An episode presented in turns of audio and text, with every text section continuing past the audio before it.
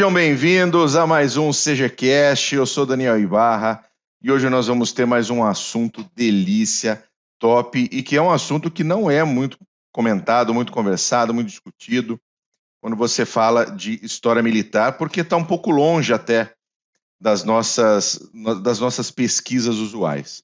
Mas hoje nós vamos falar sobre a guerra russo-polaca ou polaco-soviética de 1920, da década ali, iníciozinho, finalzinho dos anos 10, iníciozinho dos anos 20. E para isso nós temos um convidado todo especial, um convidado todo lindo, um convidado que está com uma barba sexy, Tá uma beleza essa barba sexy. Está carequinha feito, está carequinha como o, o, o Duro de Matar lá, o Bruce Willis. É uma versão brasileira top do Bruce Willis meu querido José Antônio Mariano. Tudo bom, Smith? Tudo, tudo ótimo. Obrigado pelo Bruce Willis, mas eu precisava ganhar só 0,5% do que ele fatura em dia. Já estava ótimo para mim. Nossa senhora, nem me fale. Vamos lá, gente... essa, é guerra, essa, essa é uma guerra muito, muito, muito interessante e vai revelar algumas coisas importantes a respeito dos poloneses e daqueles caras do lado deles lá, o tal de soviéticos, que vão e o legal é que, spoiler, spoiler alert, os soviéticos perderam. Isso é o que a gente faz a gente sorrir mais, entendeu? Nossa, isso dá uma alegria imensa. Nossa senhora, maravilhoso. Conosco também, meu querido amigo, professor Renato Kloss, o tricolor mais cercado de Minas Gerais. Tudo bom, cara? Ganhou hoje, ganhou. Olha que oh! 1x0 gol contra. Não importa. Três pontinhos. Pode, pode ter bola na rede, pô. Isso. Nosso querido Smith Fuzileiro, Glenn Von Mackensen, tudo bom com vocês? Hoje nós vamos xingar uma galera aí, né? Vamos não, não pode. Não pode xingar, só vamos falar mal com certas ressalvas. Bom. Ai, ai. E claro, sempre conosco, o homem mais bonito de Santa Catarina, Glênio Madruga. Tudo bom, Mac? Tudo jóia, Bull Paulos Smith. Saudações cavalarianas para você. Até me engasgo, tô emocionado hoje com essa guerra polaco-soviética. Porque. porque é, é um, um, evento curioso, interessante nessa transição aí, nessa saída da Primeira Guerra Mundial e na configuração geopolítica do século XX. É, falei bonito, mas não sei se falei com, com clareza. É uma guerra que começou ali na bundinha do final da Primeira Guerra Mundial e se estendeu até 1921, março de 21. Uh, ah, mas vamos começar, Mac, vamos começar com você, porque era uma época, inclusive, de transição dentro da, da, do que foi se tornar a União Soviética. Uh, a próprio, o próprio país em, ainda em muito, em muita, não diria, estava em guerra civil ainda, o pau estava comendo ou estava só aquela, aquela tentativa interna de não permitir que os bolcheviques tomassem o poder definitivamente. Não, tá, tava tumultuado, mas razoavelmente estabelecido. Então a gente volta um pouquinho para é, entender um pouquinho de qual era o cenário de todo mundo. Que a gente fala de guerra polaco-soviética, a gente uh, pensa, entende que existe uma União Soviética estabelecida, isso a princípio, e uma Polônia estabelecida, já que é uma guerra polaco-soviética. Então não é nenhuma coisa nem outra. Isso tudo está num contexto geral de expansionismo russo, que é uma força crescente e sempre presente na, nas forças armadas no governo russo. Dependendo da fonte que você pegar, esse expansionismo é marcado desde o estabelecimento da Rússia independente lá no século XVI ou a partir de 1682, quando o czar Pedrão assume o, o, o trono ali e resolve é, expandir as fronteiras da Rússia. O fato é, do lado ocidental, a Rússia sempre teve atrito, sempre teve choque, tanto com a Polônia quanto com a Lituânia, Suécia, Ucrânia e outros estados que uh, a gente sabe como eram flexíveis essas configurações de fronteira e como reinos em pequenos impérios, até comunidades de nações, a gente já chega lá, surgiam e é, sumiam dependendo da, das coligações do ano e alguns povos aí que nem território tinham direito. O que, que interessa para gente? O Império Russo, de fato, surgiu no, ao final do domínio tátaro-mongol sobre o Principado de Moscou, depois da tal da Batalha do Rio Ugra, que aconteceu em 4 de outubro de 1480. Coloquei batalha aí mais ou menos entre aspas, porque pode ser considerada a grande espera do rio Ugra, já que os tártaros foram embora sem combater. Enfim, uh, Moscou continuou sendo um principado até a fundação do czarado da Rússia pelo Ivan, Ivan Terrível, em 1547, que transformou o principado em. É, mudou ali a, a situação dele em 1533. A fundação do Império Russo mesmo só aconteceu em 1721, com o Pedro Grande, que tinha assumido o czarado em 1682. Então, Principado, czarado e Império Russo. Acontece que seguiu o Império Russo até uh, os Romanov serem, assim, eliminados da, da cena política nacional com a Revolução de 17 Aí a gente tem o contexto da saída da Rússia da Primeira Guerra Mundial também. E a República Socialista Federativa Soviética Russa, ou Rússia Soviética para simplificar, foi oficializada em 10 de julho de 1918. Esse Estado, essa Rússia Soviética, ou República Socialista Federativa Soviética Russa, durou até 1991. Nossa, mas não era União Soviética, então. Era a União Soviética era justamente a União. A República Socialista a Russa era o, o, centro, a principal república, quem dava as cartas aí. E a União Soviética foi fundada em 1922, oficializada só com a Constituição de 1924. Então a gente tem um, um, uma situação, quando começa a guerra polaco-soviética, a gente ainda não está falando de União Soviética, a gente está falando de República Soviética Russa, que está em combate. Então já tinha estabelecido um pouco a situação ali de quem que, que comandava o rolê. Viria ainda a mais rolo para frente no início da década de 20 lá, mas a situação russa era mais ou menos essa. A Polônia, por outro lado, é, surgiu como ducado no século X, virou reino em 1025 Lá em 1385, a Polônia e a Lituânia assinaram um pacto de união e passaram a ser um, uma instituição só. Em 1410, o grão-duque eh, lituano e rei da Polônia venceu os exércitos teutônicos, aí os cavaleiros teutônicos, para quem gosta de, de história medieval, no que é considerada a maior batalha da Europa na Idade Média. Então, exércitos é, ingleses são famosos, fran tropas francesas famosas, né? arqueiros ingleses, cavalaria francesa, tá? mas o pau torou mesmo foi lá na Polônia.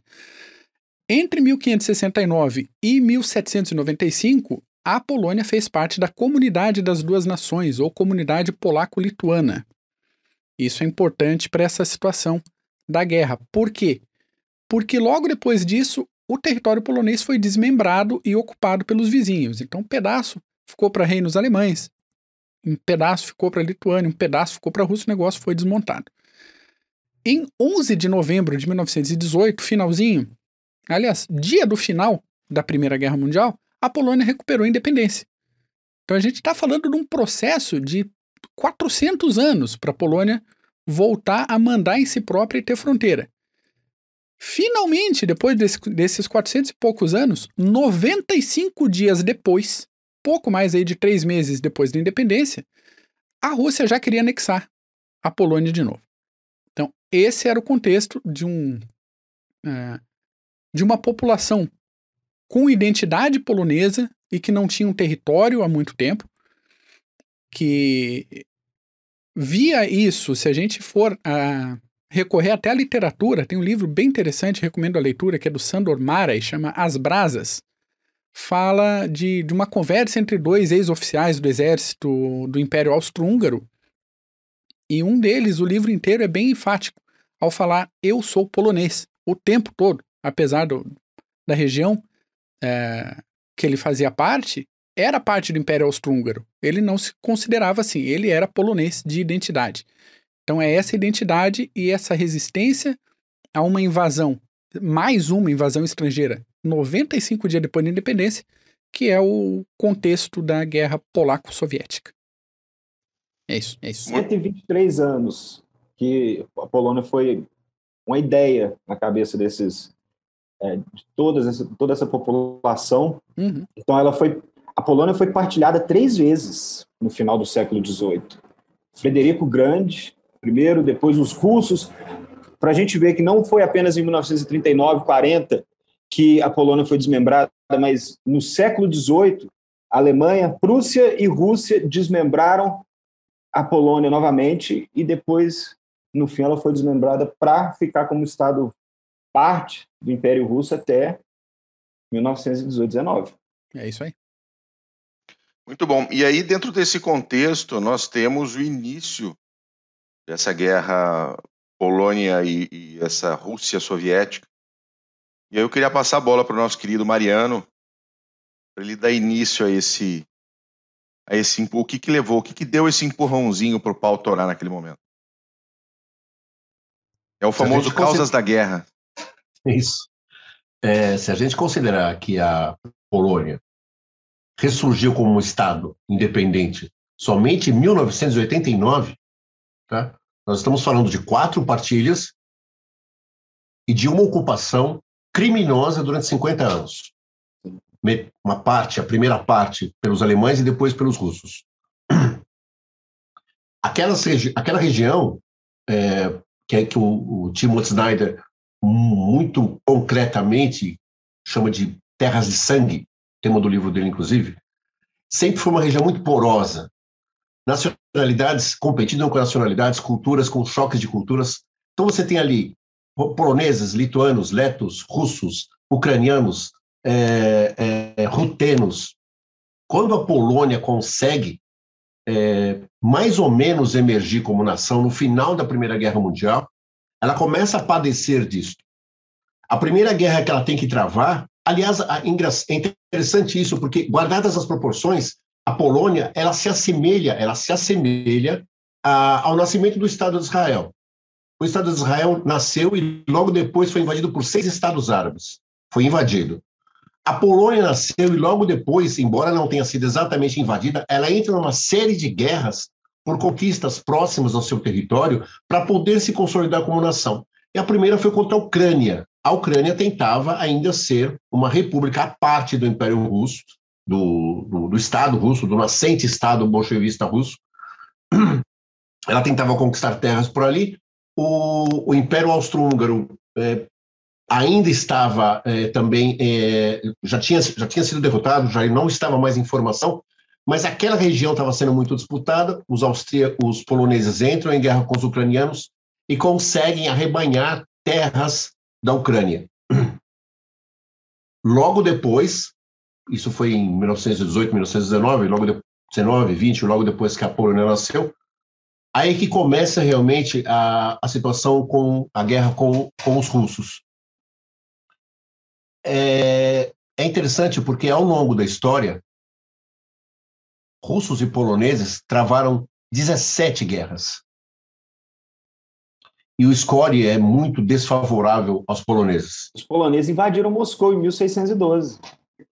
Exatamente. Chegaram em Moscou em 1612. Chegaram a, chegaram a ocupar Kiev, por exemplo, na própria Guerra Polaco-Soviética. Mas desses 17 conflitos armados, envolvendo Polônia e envolvendo a Rússia, a Polônia, vive, a Polônia teve apenas cinco vitórias. Cinco. O restante, em todas elas, ela foi submetida. Mas a grande vitória que ela teve realmente foi essa de 1919, 1920, quando havia muito, é, muito em que perder, porque ela havia acabado de ser, de ser fundada a Segunda República Polonesa, é, que saiu da Primeira Guerra Mundial, nessa situação que o, que o, que o, que o nosso querido Glênio falou, que é exatamente isso, a Polônia não existia como um Estado com fronteiras definidas, mas a nacionalidade polonesa existia, tanto é assim que você pega vários oficiais poloneses da, da, da, Segunda Guerra, muitos deles lutaram pelo Império Russo, outros lutaram pelo Império Austro-Húngaro, é, quase que lutaram um contra o outro. Teve uma formação de batalha polonesa que lutou na França, o chamado Exército Azul, que aliás teve uma, uma, uma influência muito grande na, na guerra é, polaco-russa de 1919-1920. Mas isso para dizer que quando começam essas batalhas, é, os poloneses estavam efetivamente lutando pela sua existência. Porque o que os russos imaginavam é que, se eles conseguissem atravessar a Polônia, eles levariam a Revolução Mundial ao coração da Europa, que era a Alemanha. Tanto é assim que é, um cara que o Klaus gosta muito, que é o Tukachevsky, uhum. uma das proclamações dele, quando ele está à porta das, de, de Varsóvia, é: vamos passar por cima do cadáver da Polônia branca. E Bukharin, que era um dos líderes soviéticos do, do bolchevismo soviético, dizendo: nós vamos é, levar a Revolução Mundial passando pela Polônia. Então, aquela ideia, por exemplo, que Hitler tinha em 39 de que o Estado polonês não merecia nascer, não merecia existir, existia entre os bolchevistas também. E a ideia realmente era essa, era extinguir o Estado polonês, porque os russos nunca imaginaram uma Polônia efetivamente liberada. Aliás, a Polônia só foi mantida como Estado depois da Segunda Guerra Mundial, porque vários poloneses comunistas traidores queriam que a Polônia se tornasse uma república socialista dentro do quadro da União Soviética, ele só manteve a Polônia como um Estado independente porque ele achava que era um Estado tampão. Tanto é que várias, vários grupos de forças soviéticos ficaram estacionados na Polônia e na Alemanha Oriental. Então, a questão dessa nacionalidade foi muito importante para os poloneses e esse, a, a partir do momento em que eles começam essa guerra, começam essa disputa, eles definem realmente o que, que eles são como nação. Vocês. E, e Hitler, Hitler ainda teve um papel uh, uh, muito, muito específico com o caso polonês, porque envolvia também o, o extermínio da própria identidade nacional polonesa através do assassinato dos seus uh, uh, dos seus uh, caralho dos seus cidadãos tá? exato e veio não... isso e o ápice disso, na minha opinião, é, Kate, é Katyn. É Katyn. Através Exatamente. dos soviéticos. Exatamente. Mas aí, se você, se você pega essa conjuntura da guerra polaco-soviética de 1919 e 1920, o, quando os russos começam a conquistar estratos, regiões da Polônia, eles imediatamente começam o processo de russificação do território polonês. Então, eles empreendem sim um genocídio é, entre os poloneses. A inteligência, né? A inteligência, eles empreendem. Eu estou falando de 1919 e 1920, presta atenção, hein? É, eles empreendem esse genocídio contra os poloneses, eles tentam massacrar a cultura polonesa. Depois que eles são derrotados e recuam, quando eles voltam em 39, eles continuam o trabalho.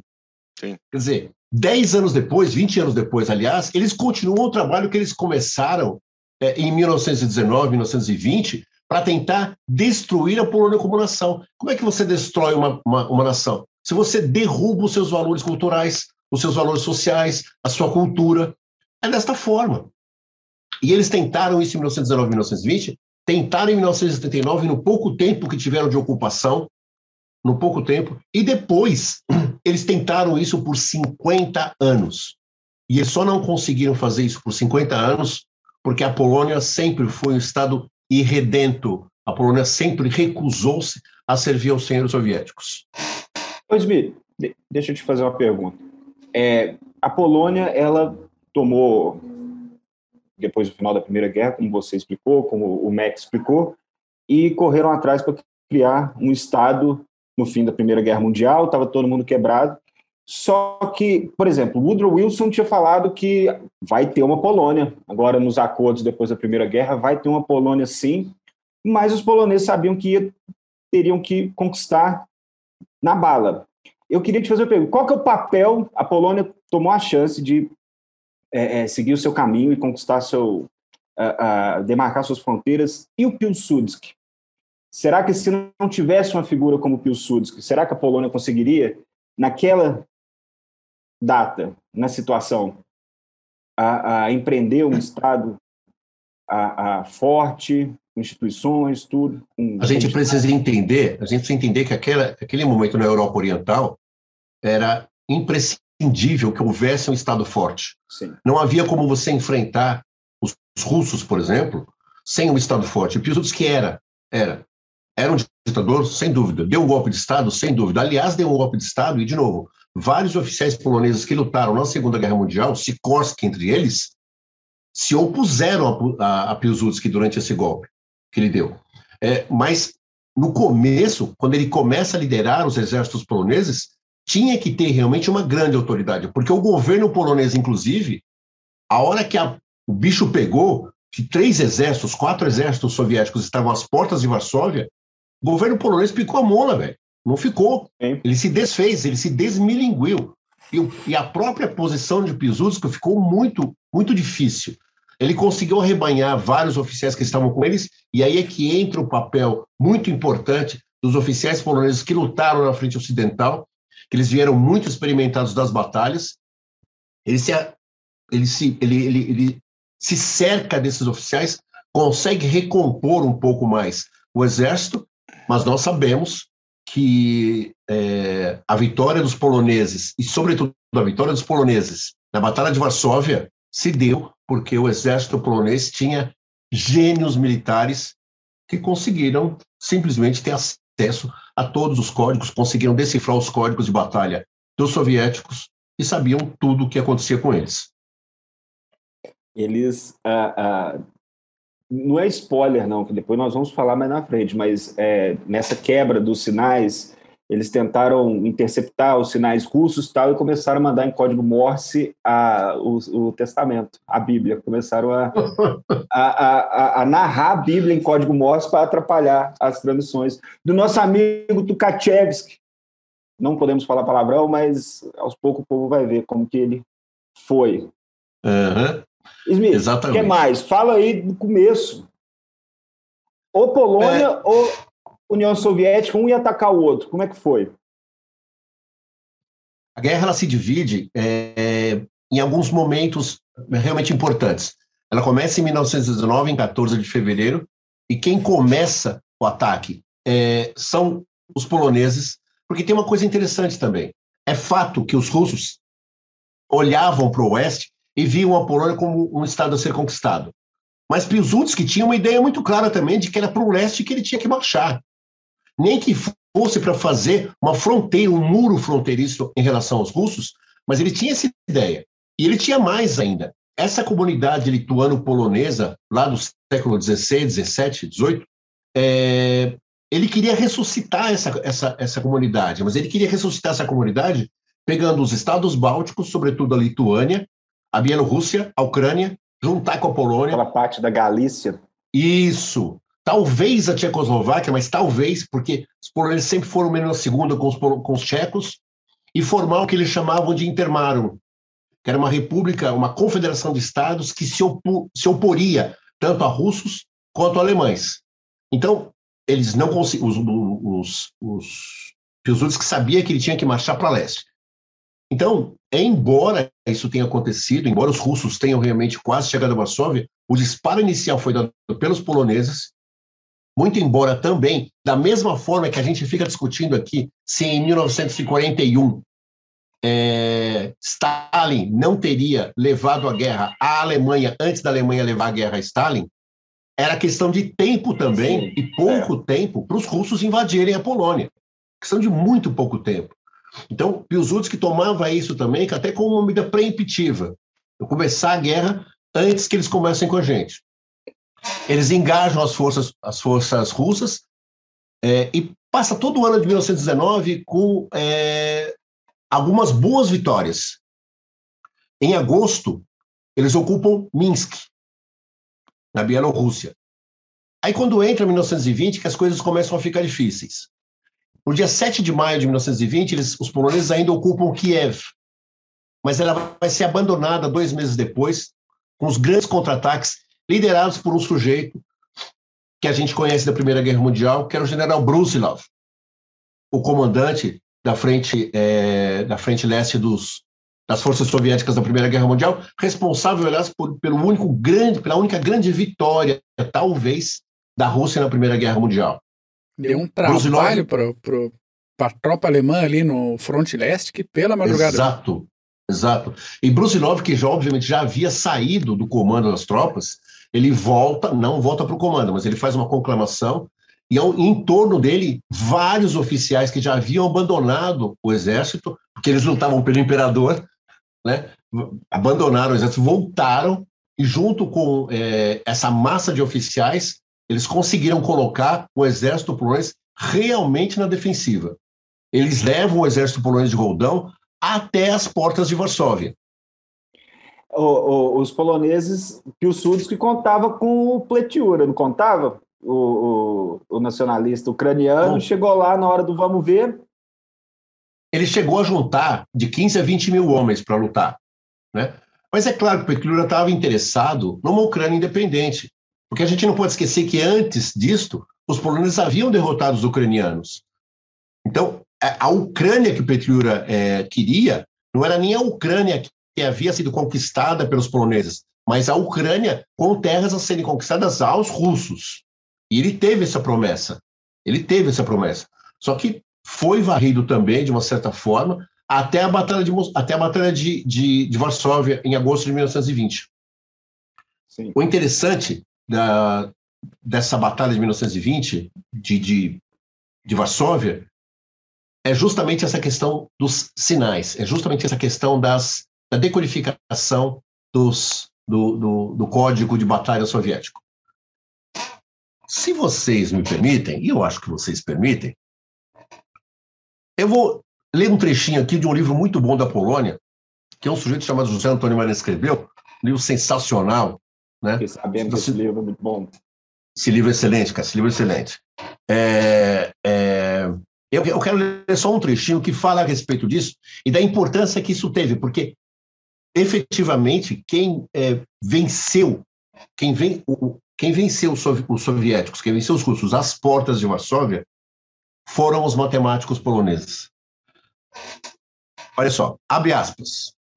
Ainda que o primarismo da criptografia soviética colaborasse, Moscou não se deu ao trabalho de atualizar seus códigos que datavam da Primeira Guerra, o volume de interceptação e decodificação realizado pelos poloneses era alarmante. Somente no mês crucial de agosto de 1920, quando a Batalha de Varsóvia poderia decidir a guerra, os criptologistas poloneses decifraram 410 sinais emitidos por vários comandantes soviéticos, entre eles Trotsky, Tukhachevsky, Bojoni, inclusive, inclusive registrando o histórico e ríspido diálogo entre Budione e Tukhachevsky por ocasião da batalha, quando Budione, possivelmente seguindo ordens de Stalin, não coordenou suas ações com Tukhachevsky, deixando de capturar a cidade. Porque era isso. Né? Stalin queria os méritos para ele. Não queria que Tukhachevsky conseguisse conquistar Varsóvia. Até que depois fez o que fez. Né? É, só mais um trechinho. Anos depois, o major Mstislav Wyszynski Adido militar polonês em Praga afirmou que, abre aspas, a informação de rádio forneceu ao comandante-chefe Joseph Piłsudski a inteligência mais completa e atual em todos os aspectos do funcionamento do exército soviético, especialmente de unidades que operavam na frente antipolonesa. Eram as informações de rádio que, em grande medida, determinavam o curso de todas as operações militares conduzidas pela Polônia em 1920. Desde a luta de janeiro em Ovruk até a operação de março contra Mosul e Kiev, a operação de abril na Ucrânia, as batalhas contra as primeiras e segunda ofensivas de Tukhachevsky na Bielorrússia, bem como as que se desenvolveram contra o exército de cavalaria de Budione, a batalha de Broda e as de Varsóvia, Lvov e Niemen. E aí eu volto é, um, um pouquinho, adianto um pouquinho, aliás, na, a, na Segunda Guerra Mundial, quando esse foi um dos maiores elogios que eu já ouvi alguém fazer a, um, a, a algumas pessoas, o John Keegan, no livro dele Inteligência da Guerra, diz que o que os criptologistas poloneses fizeram ao decifrar a Enigma foi o maior exercício de matemática da história, ou um dos maiores da história. Decifrar do jeito que eles decifraram foi espetacular e o esboço do que viria a ser isso está relacionado aqui nessa Batalha de Varsóvia. Exatamente, os que decodificaram na Batalha de Varsóvia. O embrião de Bletchley Park, Vamos dizer assim Exatamente. Assim, a ideia. Isso, com certeza. Com certeza. É isso aí. E, e, aí nós temos nós temos um início muito um início muito bom militarmente para a Polônia. A Polônia consegue chegar até Kiev ali no começo de 1920. depois ela é, é, ela é varrida praticamente pelas forças do Exército Vermelho, até chegarmos à Batalha de Varsóvia e o milagre do Vístula. Ou Vistula. Isso. Não, não, não parei para ver a, a, correta Não, é, é, eu falo Vístula, se não for, me perdoem. Mas é, e esse milagre, que foi é, algo que a propaganda, a propaganda polonesa fez questão de ressaltar, é, curiosamente, cita muito pouco o papel desses criptologistas poloneses. Fica parecendo realmente que é, o, o, ataque foi somente evitado pelas forças polonesas de campo.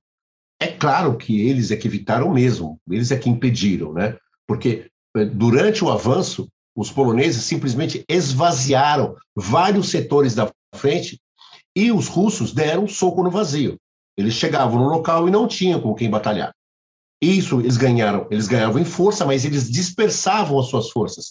E quando eles chegam realmente para enfrentar o exército polonês, eles encontram aqueles veteranos endurecidos da Primeira Guerra Mundial que haviam lutado com os franceses, do exército de Joseph Haller.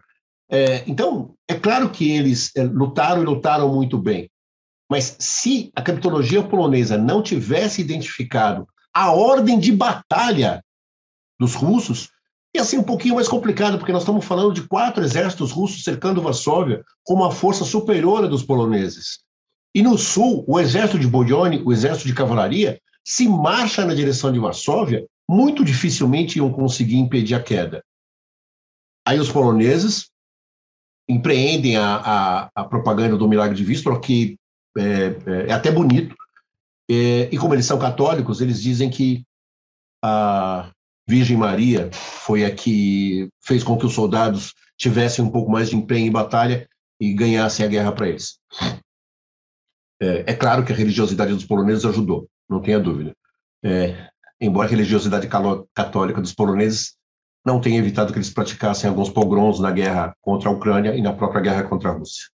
Isso, é, isso é uma questão interessante, porque a gente fala do, do, do Pletura nessa, nessa situação toda, e no resultado final desse conflito, parte da Ucrânia está sendo anexada pela própria Polônia e outra parte pela, pela Rússia soviética. Né? E não só, da, não só da Ucrânia, mas também da Bielorrússia. Como, como é que fica essa, essa, essa questão? Porque você tinha o Pletura, você tinha essa tentativa ucraniana de suportar os poloneses, e no final das contas, os poloneses anexam parte da Ucrânia. Eles queriam ganhar tempo, né? Pletiura queria ganhar tempo com os poloneses. Segura aí, vai, vamos fazer alguma coisa aqui na parte ocidental e me ajuda contra os bolcheviques. Depois, o Smith vai falar melhor, mas eu acho que depois eles entraram todo mundo na, na horda do Budione e foram parar todo mundo lá perto de Lipov. É isso. É. Lvov é, é um caso clássico. Lvov era ucraniano, eh, passou a ser polonês durante a Segunda Guerra. Durante a Segunda Guerra era uma cidade polonesa. Aliás, palco de dois grandes massacres na Segunda Guerra Mundial, um empreendido pelos alemães, outro empreendido pelos russos. Né? A inteligência polonesa sobrevivente de, de Lvov, que não havia sido massacrada pelos alemães, foi pelos russos. É, quando Lvov é conquistada, ela passa a se chamar Lemberg, e hoje é Lviv. Então, essa região, essa, essa, como eu falei, essa região é extremamente porosa, hoje muito menos.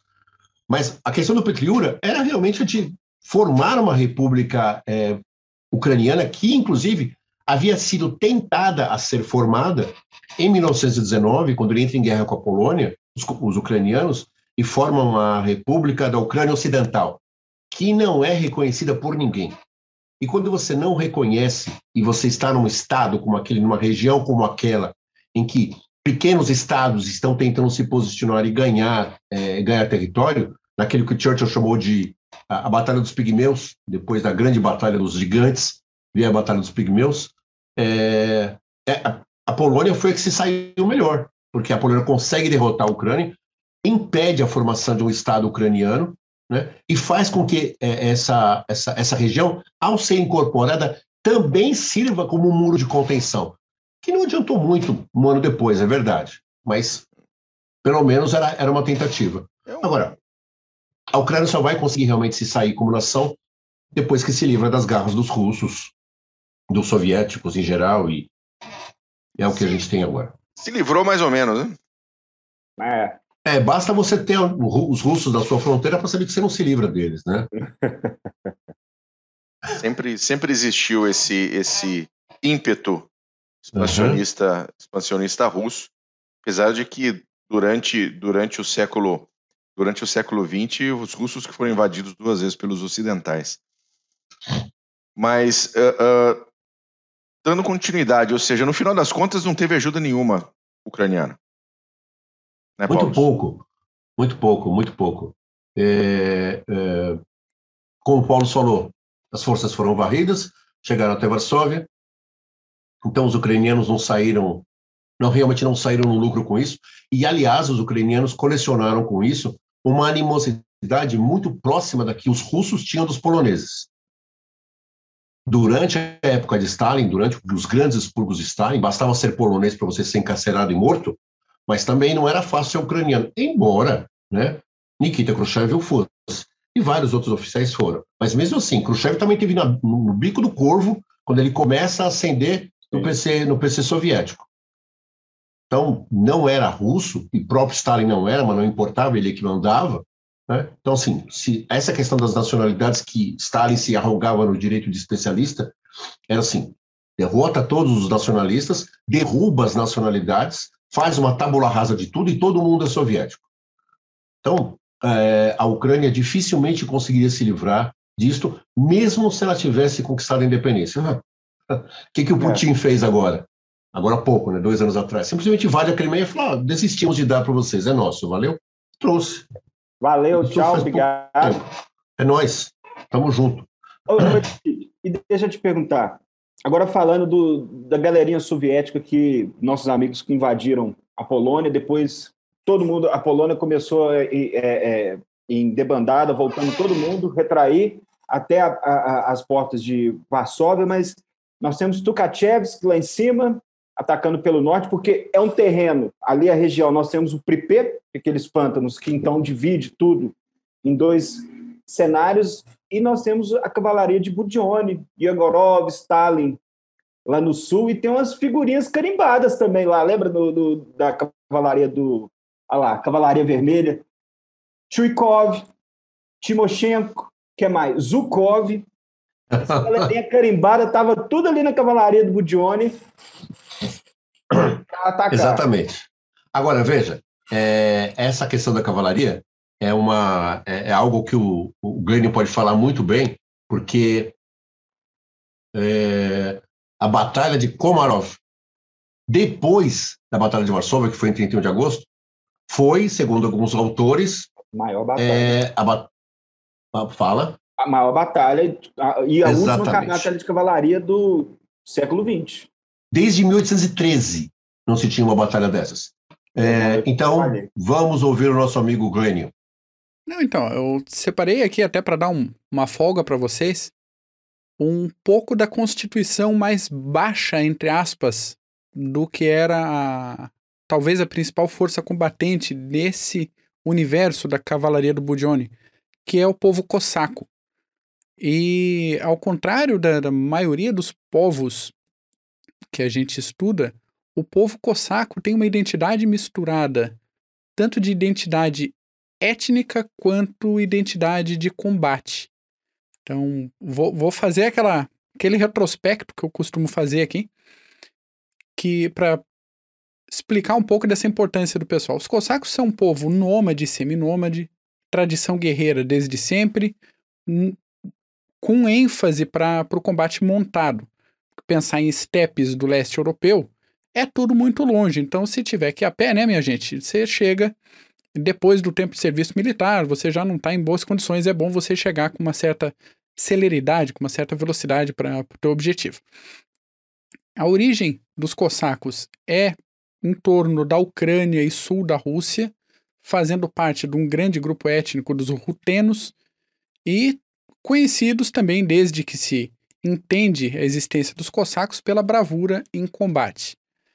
Historicamente, a população dos cossacos cresceu bastante durante a Idade Média, porque muitos camponeses, principalmente, que fugiam de regimes de servidão do centro e oeste da Europa acabavam chegando encontrando um, um, um povo livre, um povo que prezava por essa falta de regras, vivendo quase numa anarquia. E, e bem isso, regras poucas e, e mal organizadas, e acabavam sendo acolhidos por esse pessoal.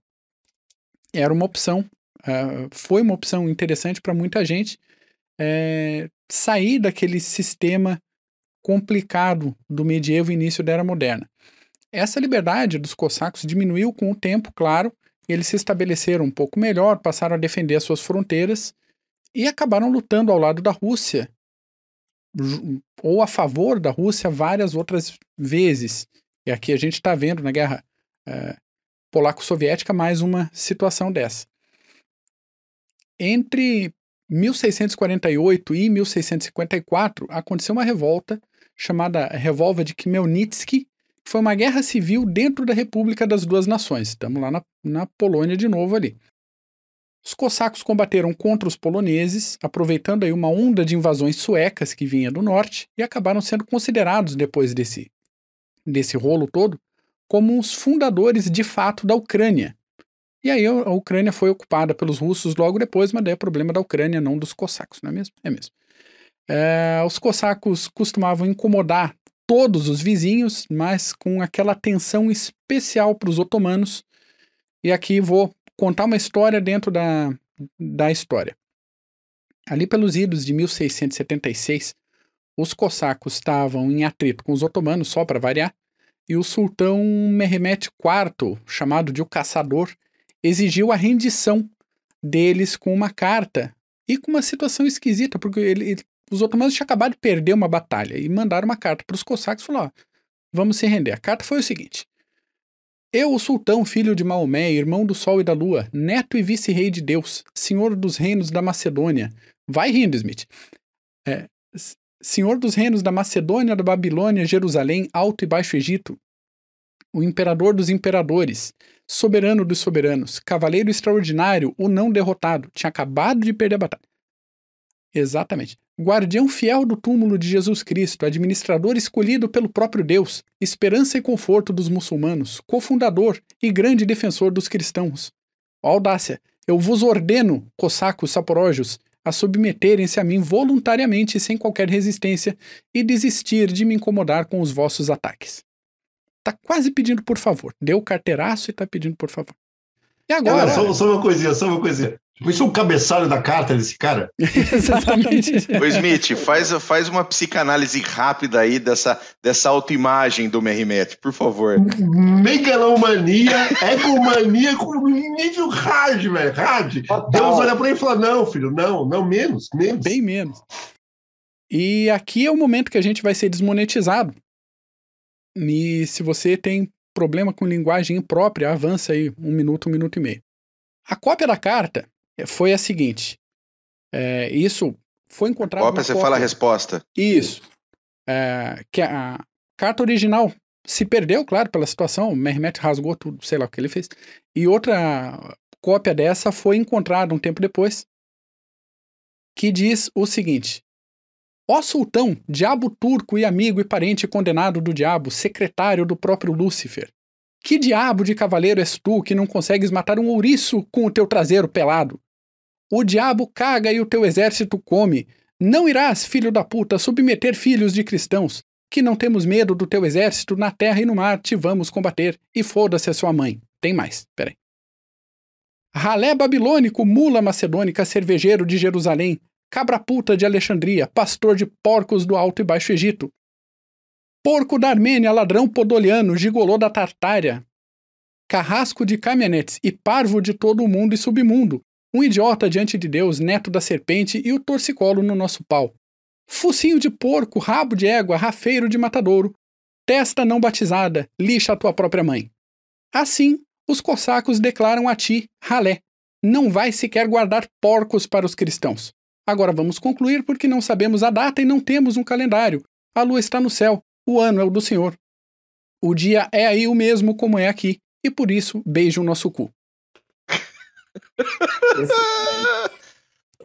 Você Nossa. tem que transcrever isso aí! Tem que Antes... transcrever!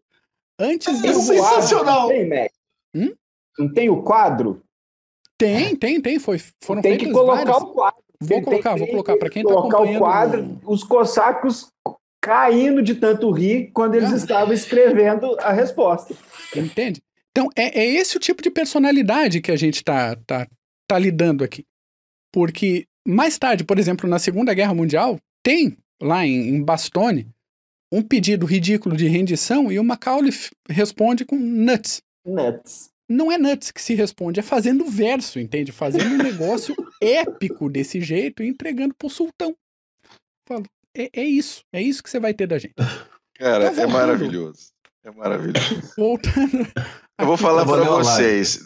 Quando, quando a gente frequenta estádio de futebol, a gente conhece, né, uma série de novos insultos. Sim, sim. Que vem com aquela emoção do fã de futebol que está lá no campo vendo o seu time vencer ou perder. Então ele está ali para falar e, e, de, né, dos jogadores, do juiz, do técnico, do gandula, do bandeirinha, de quem for. Eu tenho um grande amigo meu, torcedor de, da, da, da, da equipe aqui de Campinas, do Guarani, e quando a gente ia assistir jogo no Brinco de Ouro, ele ficava correndo atrás do bandeirinha e xingando o bandeirinha durante os 90 minutos. Então, é, é, tendo esse conhecimento de novos xingamentos, desse, né, essa, essa, essa coisa natural, eu aprendi uma série de novos xingamentos com essa carta, cara. Você cola no pau foi foda. Cara, Por favor, manda a transcrição para mim, porque eu Sim, preciso manda. passar isso. Vou ter que passar para frente. Uhum. Cara, isso, isso, daí, isso daí supera Shakespeare. Fácil, mas tranquilamente. Mas tranquilamente. Literatura cosaca, cara. Isso é ah, qualquer um. Eu supera a Ilíada. É, é um negócio fora do comum. Deixar o Smith se recuperar. Vou, vou terminar de contar a história dos cossacos. Vai lá, do cossaco. Durante o Império Russo, eles foram agregados às Forças Armadas. Então, eles eram considerados pouco instruídos e eram, eram considerados pouco disciplinados, eram, eram considerados difíceis de comandar e eram mesmo, e eram famosos por ter muita iniciativa e pouca estratégia. E de fato era bem assim mesmo. Ainda assim, eles tinham um lugar cativo, porque os cossacos eram extremamente leais ao governo czarista eram bons de, um... de, bons de briga também. Exatamente. De um modo geral, eles não queriam arrumar confusão. Pensando nos nobres russos, não queriam arrumar confusão com os cossacos. Então rolava ali uma. Uh, um a, respeito uma troca de afagos, né? Exatamente. Durante a Revolução de 17 não houve uma união. Então a gente teve cossacos brancos e cossacos vermelhos. Deixa aí mais uma risadinha. Depois da Revolução de 17, veio a política de desculaquização, que o Smith comentou agora há pouco, que pesou nos cossacos porque foi uma patrola em cima de território que o pessoal vinha ocupando há séculos. E morreu muita gente, enfim, mas depois eles foram restituídos no exército e restituídos em prestígio em 1936. Coincidência precisar de gente boa de combate em 1936? Acho que não. Depois da Segunda Guerra Mundial, os britânicos chegaram a repatriar entre 40 e 50 mil cossacos, e boa parte deles foi executada ou mandada para os gulags por terem tido muito contato com o Ocidente. Então, os cossacos foram de novo descartados do exército soviético. Com o fim da União Soviética, foi permitido que as comunidades cossacas fossem reativadas ou que então fossem criadas novas comunidades. E, obviamente, seguindo a tradição, eles automaticamente voltaram para a guerra. Então, combateram na Becásia, Ossétia, Transnítria, é, Transnítria, Chechênia, Kosovo, tudo lugar tranquilo, que o Rundes costuma falar no Clube de Generais ali, só ele sabe esses nomes direitinho, e a ordem dos combates. E hoje em dia, enfim, os cossacos têm certa autonomia no território e uma imagem que vem sendo restaurada tanto na Rússia como no exterior. Então, os cossacos permanecem entre nós. Então, Assim como eu comentei, e eu estou mostrando aqui na tela para quem acompanha pelo YouTube, uh, o livro As Brasas do Sandor Mare, que eu falei agora há pouco, eu deixo recomendações literárias de O Exército de Cavalaria ou A Cavalaria Vermelha, dependendo da tradução do Isaac Babel, que é uma coletânea de contos que aconteceram nas tropas de cossacos uh, dentro do grande uh, escopo da Cavalaria do Budiene durante a Guerra Polaco-Soviética, que é o assunto de hoje.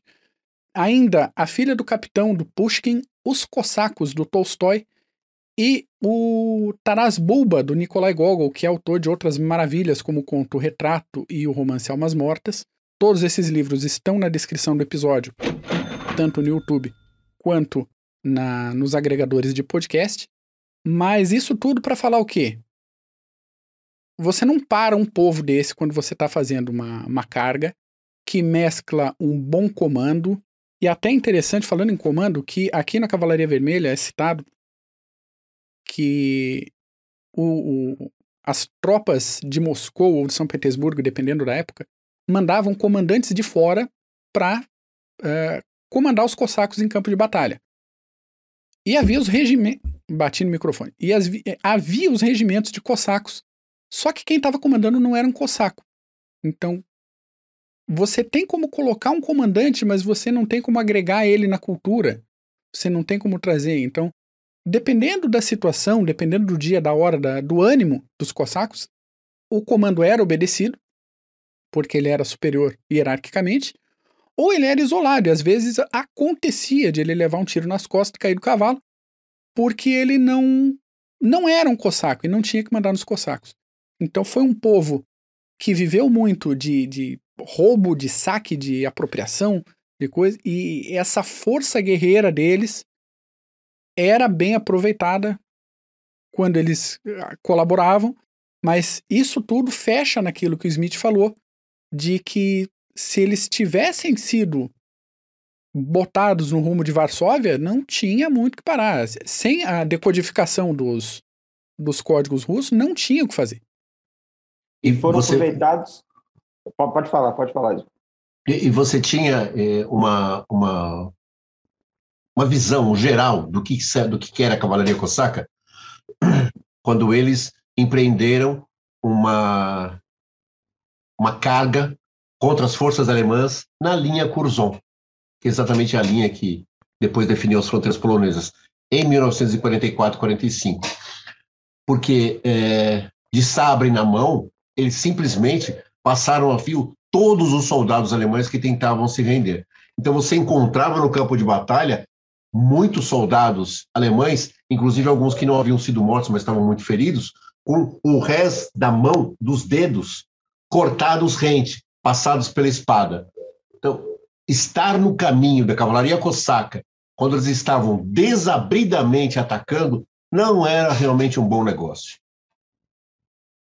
O que eu estava falando, que foram aproveitados pelos dois lados, porque pelo estilo de vida deles, eles, durante a guerra polaco-soviética, eles vários regimentos trocavam de lado questão de, do dia para a noite.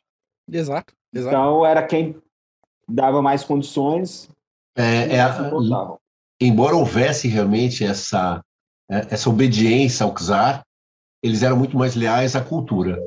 Exato. Então, realmente, eles iam fazer isso. Sem dúvida. Isso aí. Uh, muito bem. E especificamente o episódio do Milagre do Vístula. Smith traz um contexto, um contexto mais aproximado, uma lente mais aproximada do Milagre do Vístula, porque era um momento de total desespero polonês. O, o, o, o a vaca estava deitando. Estava indo para o brejo.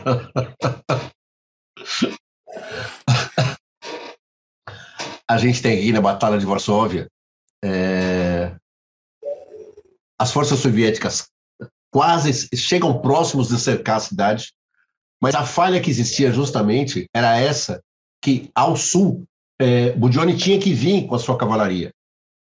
Só que Budione não vem porque ele obedece, obedece. Ele tinha um certo tato com Stalin, tanto é que depois Stalin o promove várias vezes e ele fica sendo um dos seus generais favoritos. Então ele não obedece ao comando de atacar a, as forças polonesas. E com isso, o cerco a Varsóvia não se fecha.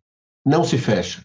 As tropas polonesas conseguem razoavelmente se recompor e realmente evitam, evitam o ataque, conseguem evitar que a, que a cidade seja tomada. Fala, Paulo. A, a, eles foram retraindo, retraindo, Budione. E, e Tukachevski, até no final, culpou. Ele é tão sacana que falou que, olha, não consegui, mas Budione também não enviou a, a, as tropas que eu precisava. E, poxa, Stalin, Yegorov e Budioli estavam querendo era Praga, eles queriam uh, uh, pegar Lemberg, Lvov, Lviv, como o Smith falou, para depois ir para Praga e, quem sabe, é, é, partir para a Europa. Então, eles não mandaram esse destacamento e Tukachevsky, ele não tinha, uma coisa importante também, que ele não tinha é, uma unidade de comando. Tukachevsky estava em Minsk, ele não estava junto de suas tropas. Uhum. E não tinha essa unidade de comando, e os poloneses, através da, da quebra dos códigos, eles souberam do, é, é, das situações das tropas em frente de Varsóvia, a ponto de Pilsudski, através de uma manobra do sul, trouxeram. Ele tinha todas aquelas tropas polonesas fazendo frente é, é, na frente de Varsóvia e tinha umas tropas ao sul também. Só que Budione não veio, então ele ficou com aquelas tropas paradas, falou: é agora que o couro vai comer. E do sul para o norte, varreram todas as tropas a, a, a soviéticas. Foi muito bonita essa manobra. Essa manobra tem que colocar um, um, um mapa, um mapa bonitão, o MEC vai colocar, porque é, foi um milagre, mas teve muito gênio militar do Pilsudski é, é, e dos outros generais poloneses que viram a oportunidade no momento crítico. Eles conseguiram segurar o rojão e, de quebra, Pilsudski pensou com ele mesmo: eu preciso contra-atacar, eu não posso apenas segurar. Se eu ficar defendendo, Exato. eu vou me fuder. Exato. Então ele contra-atacou e na hora correta. e, gente, salvou. lembrando que milagre é igual sorte, não acontece para gente que não está preparada para receber o milagre. Exatamente. Tá? É. Não, não, acontece, Exatamente. não acontece. Não existe, não existe milagre, como não, como não existiu milagre em 1940. Isso. Não existiu milagre em 1940 porque as forças, as forças aliadas não estavam preparadas para o milagre. E ele não aconteceu. E, e, Smith, as tropas soviéticas marchando sem bota, sem uniforme, mas com munição. Mas e, com munição. Mas com munição. E quando chegou uma hora que não adiantava falar que, olha, vamos para Varsóvia, as ruas são feitas de chocolate, é, o ouro sai das lojas, porque é isso que mantinha a unidade das tropas já naquela Sim. altura do ataque. Só que teve uma hora que não deu. As mulheres já estão de pernas abertas na praça. Né? Perfeitamente. Perfeitamente. E, e, teve várias cenas heróicas. Existe um filme que depois deixar para citar no final que chama, chama Varsóvia 1920. Eu não sei se o senhor já assistiu, só que é um filme polonês da Batalha de Varsóvia. E ele mostra o que Zamoyski cita também no livro dos padres indo na frente das tropas é, é, na defesa e, e, acho que depois de que um padre morreu numa defesa perto de Varsóvia, que aí levantou a população, tudo. Houve cenas de heroísmo, mas foi muito trabalho. Foi o gênio militar do Pilsudski com essa manobra no final que é, desbaratou todo o, o, o exército é, do Tukachevsky, a ponto que eles tiveram que voltar todo mundo novamente. Pois é. é. E Stalin, né, como comissário político, pouco interessado efetivamente é, numa conquista militar, ele estava interessado numa conquista política. A ideia realmente era assim, todo o conjunto dos comissários dos comissários soviéticos, que era Varsóvia serviria única e tão somente como uma ponte, porque a ideia não era Varsóvia, a ideia era Berlim, Varsóvia era uma passagem, porque a partir dali, isso Marx dizia, né, que era impossível fazer uma revolução na Rússia, na Rússia sem a participação da Alemanha, sem que a Alemanha se conflagrasse. Aliás, Marx não acreditava numa revolução na Rússia, ele acreditava numa revolução na Alemanha. Alemanha, industrializada. Então, é, então o Ocidente, o Ocidente deve aos poloneses a não russificação, a não bolchevização do Ocidente já no começo do século XX porque era para ter acontecido realmente. Né? E você pega o enredo, as, a, a, as forças externas envolvidas, a Polônia, o único grande aliado da Polônia efetivamente foi a França. Foi a França. porque a França retribuiu, de uma certa forma, o auxílio que teve, foi um auxílio quase simbólico dos poloneses, foi na Primeira Guerra, mas de qualquer forma foi, e ela, ela, ela retribui isso de alguma forma, mandando oficiais para o exército polonês, e esses oficiais têm um grande papel, sim. Não é um papel como, por exemplo, o Raymond Cartier, que foi um grande historiador da Segunda Guerra Mundial, atribui, por exemplo, a Maxime Weygand, que foi o último comandante francês, que diz que o Weygand salvou o exército polonês. Não, não salvou. Ele teve uma importância fundamental, assim como o De Gaulle teve. De Gaulle, isso que eu ia falar, De Gaulle estava lá. Eles chegaram é. e falaram, eu não quero conselho, eu quero munição. Ele falou é. Exato.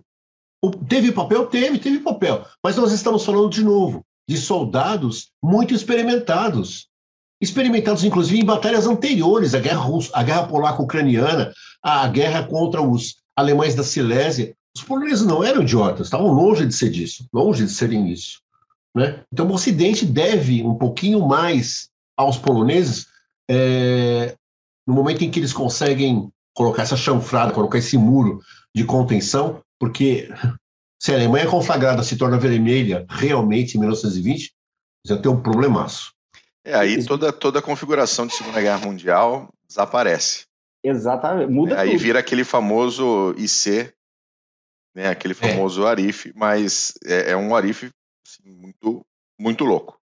Smith, na, grande, na, na grandiosidade da batalha da, da guerra russo, da guerra polaco-soviética e da batalha de Varsóvia, agora eu não me lembro se foi Zamoyski ou Fuller que citou da grandiosidade da batalha, que se compara a Charles Martel parando o, o, os, os, os, islâmicos no século IX.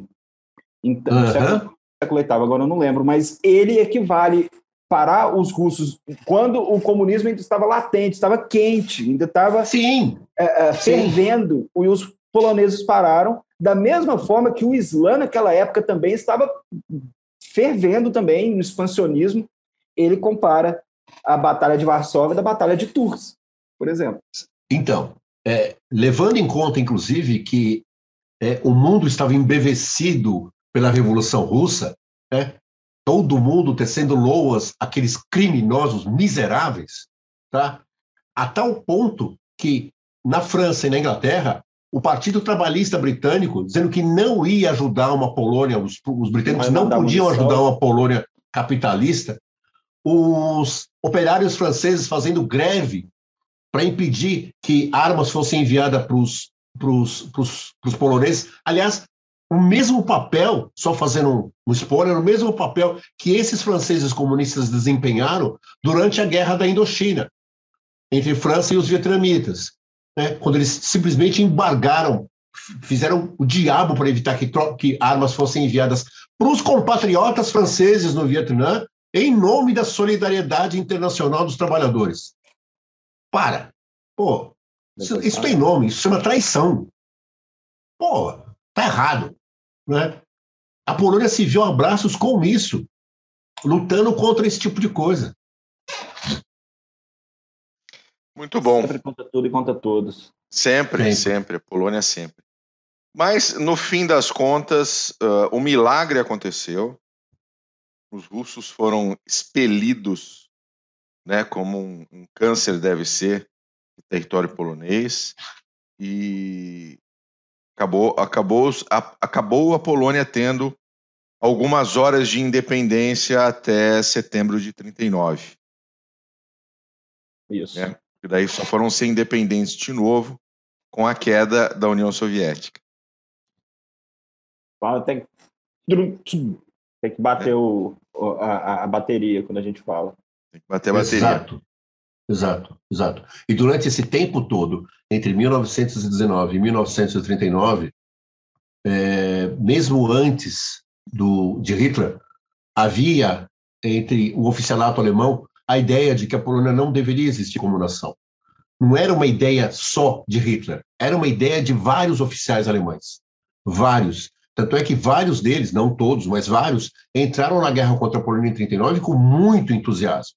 muito. Não era só o entusiasmo profissional do experimentar das suas novas armas. Era a ideia muito clara de que aquele Estado era um Estado que não deveria existir. Tanto é que sofreu quatro partições ao longo do tempo, e mais, aliás, se você for é, pegar as pulverizações de ducados, canatos na, naquela região, e não era para existir na cabeça deles.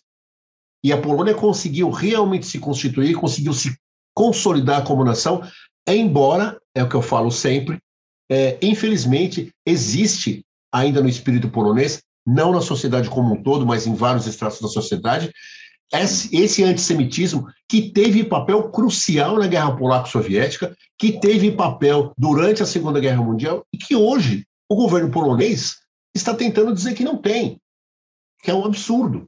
Né? Se você quer, se você quer ser como os comunistas, revise a história a seu favor, acomode os fatos é, é, como você quer. Agora, se você quer contar a história como ela realmente foi, admita, sim, os poloneses foram muito antissemitas. Hoje são muito menos, tá? mas foram bastante. E, de novo, não é toda a sociedade. Não é toda a sociedade, é claro que não. Você estava falando com o Paulo agora, com, com, com o Paulo e com, com o, o agora há pouco. É fato que a maior mortandade da Segunda Guerra aconteceu na Polônia e mortandade de civis na Polônia e na Rússia. Na Polônia, é, é óbvio que a sociedade, é, de alguma forma, participou do Holocausto. Sem dúvida, fosse por omissão, fosse por ação, participou sim, de uma certa forma participou. Mas também é justo, é muito claro que entre o justo entre as nações, aquele, aquele, aquele prêmio, por assim dizer, aquela categorização das pessoas que foram, que conseguiram auxiliar os judeus na Segunda Guerra Mundial, tem muito mais poloneses do que em qualquer outra nação. Então, sim, proporcionalmente, a matança foi muito grande, né? mas os, os poloneses também ajudaram muito os judeus. Então, coloca as coisas em perspectiva. Isso vem de longa data, não é de agora. Muito bom, Amém. excelente. Mac, você tem alguma, alguma última comentário a fazer desta, deste CGCast delicinha? Só comentar que não foi um caso isolado. A guerra polaco-soviética foi uma dentre várias guerras, vários conflitos que aconteceram né, no centro-leste europeu logo depois da Primeira Guerra Mundial.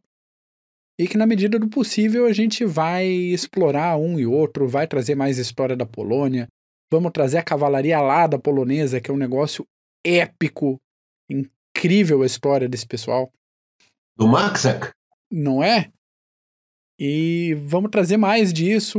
A gente tem, acho que umas 30 pautas penduradas com o Smith para trazer aqui. De pouquinho em pouquinho a gente vai, vai trazendo. Queria agradecer o pessoal, nossos apoiadores, nossos membros do canal no YouTube, que vira e mexe a gente faz umas perguntas para eles lá, inclusive para as próximas pautas, e a gente vai atendendo ali conforme uh, o pedido, a votação do pessoal lá. Muito bom. Paulos, eu quero agradecer. Hoje foi uma aula do nosso querido Smith, da guerra polaco-soviética. É mais uma grande batalha, seja que é carnudo que nós temos aí hoje. Muito bom. E nós temos umas dicas também de, de livros. Eu tenho é, o Adam Zamois, que tem um livro em português da Batalha de Varsóvia, da Guerra Polaco-Soviética, Varsóvia 1920. Se eu não acredito, é esse o nome. Deixa eu, deixa eu conferir aqui. Mas tem também o Norman Davis, se eu não me engano. Norman Davis. Norman Davis. Um livro muito bom que chama White Eagle. Isso. No caso, White Eagle Red Star, The Polish-Soviet War, 1920 and so on. Esse aí, e tem também o filme Varsóvia 1920. Não deixem de assistir também, que é um filme muito bom, um filme polonês da batalha. Tá onde? Tá no streaming ou tem que caçar por aí? Não, tem que cavucar. Tem que cavucar, né? Tem que cavucar. Então, se você, se você der uma cavucada aí, você manda o link pra gente botar na descrição do Mano, tem no torrent sem problemas. Maravilha. Mariano, meu lindo, meu gostoso, minha flor. Nós falamos pouco a respeito do, dos poloneses que participaram dessa guerra, que vão encontrar é, é, vão se encontrar na Segunda Guerra Mundial. Sikorsky, Maxek, Anders, Sosabowski, grandes, é, grandes nomes poloneses que vão se sobressair na Segunda Guerra Mundial e que lutaram nessa guerra. É, a Polônia é um, realmente um caso à parte quando eu falo que ela se parece um pouquinho com Israel, ela se parece mesmo, porque inclusive ela tem em comum com Israel, e daí que esse antissemitismo não me desce, ela tem o chamado complexo do sitiado. Sabe aquela nação cercada por inimigos? Cercada. 24 por 7. Hoje, é, hoje, é claro, a Polônia é, não está exatamente cercada por inimigos. Tá? Não é. Do jeito que a gente imagina, e, por exemplo, como é Israel, que tem inimigos realmente declarados. Mas esse complexo do sitiado forjou a nacionalidade polonesa, da mesma forma que forjou os israelenses. Você pega, por exemplo, essa semana eu ganhei de uma paciente um livro sobre Krav Maga. Vocês conhecem Krav Maga? E a arte do Krav Maga é a arte de uma, da luta de um contra vários. Quem é que luta um contra vários sempre? Israel. E a Polônia fez isso. A Polônia na Segunda Guerra Mundial fez isso. Só não fez na primeira porque na primeira não existia como nação. Então, esse complexo do sitiado é uma coisa que a gente vai burilar melhor para trazer para o CG, para a gente entender a complexidade do que, que isso significa para forjar uma nacionalidade. Queria agradecer vocês, foi muito legal fazer esse, esse CGCast. A Polônia sempre é algo muito caro para mim, não só. E aguardem que o próximo livro não é sobre a Polônia, é sobre a França e aqueles nomes bonitinhos que eles têm. Ah. muito bom, muito bom, excelente. Então tá bom. Muito obrigado a você que ficou com a gente até agora, ouvindo esse papo fantástico sobre a guerra polaco-soviética. E a gente volta na próxima oportunidade, beleza? Valeu, um grande abraço, tchau. Uh.